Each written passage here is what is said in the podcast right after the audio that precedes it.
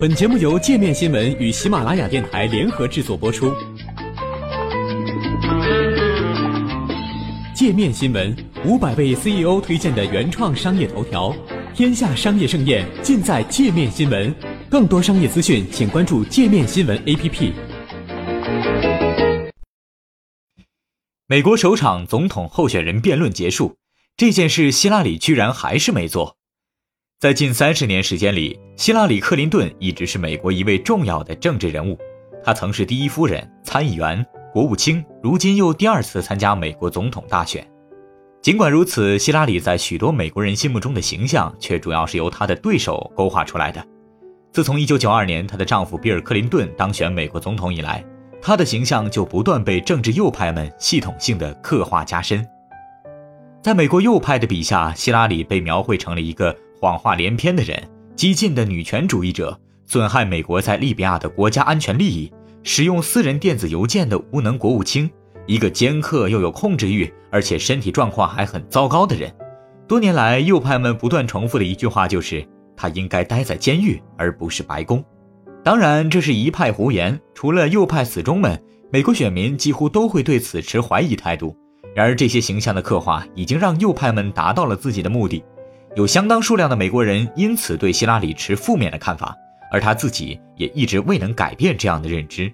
其实希拉里有很多优点，但他的优势方面却始终未能成为公众讨论的话题。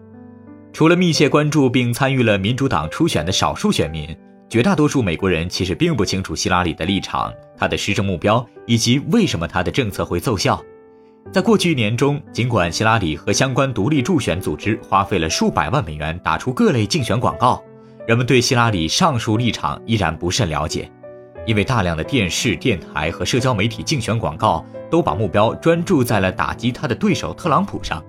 希拉里团队花那么多钱打广告，却只说了一件大家都已经知道的事情：特朗普遭人反感，这个人不适合当美国总统。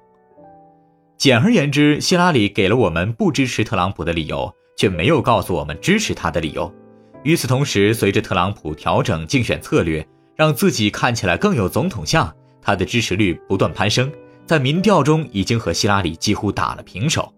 面对周一晚上的首场美国总统候选人辩论，希拉里一方面需要借此来证明自己是总统的合格人选，另一方面还要向选民清楚地总结概括出自己的观点和立场。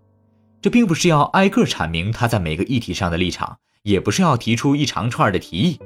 当然，希拉里在辩论会上的确阐述了很多的立场观点和提议，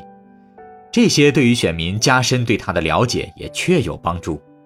在辩论会的前半个小时，希拉里一件一件地提出了自己的经济计划。他没有攻击特朗普，而是告诉选民们他要做的事情，比如美国基础设施日益老旧。他要推出大的基建项目，实现公路、桥梁、电网、水电和污水处理厂的现代化。这些项目将创造出大量的工作机会。他还会把美国带入新能源经济，更多依靠风力和太阳能，减少对化石燃料的依赖。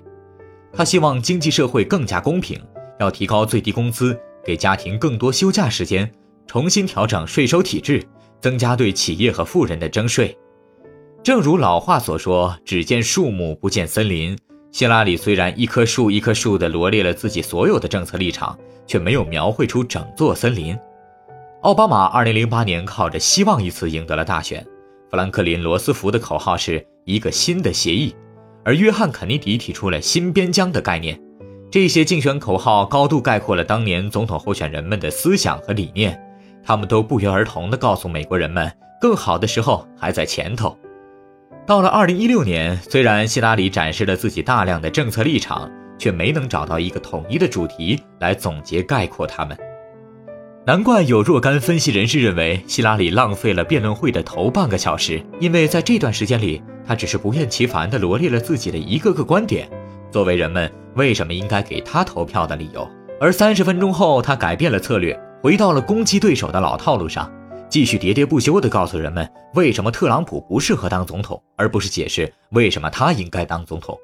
在辩论会剩下的时间里，他又阐述了自己更多的政策立场，并对特朗普的攻击进行了回应。然而，希拉里一旦进入战斗攻击模式，似乎就停不下来了，一个话题接着一个话题，希拉里不断地告诉我们为什么特朗普不适合当总统。临近结束之时，他再次搬出了特朗普之前说过的很多对女性不敬的话。显然，与特朗普相比，希拉里的准备更加充分，表达也更加清晰，因此很难有人会说他丢掉了这场辩论。然而，他确实丢掉了一个机会，就是在这么庞大的观众群面前总结定义自己，喊出一个响亮口号的机会。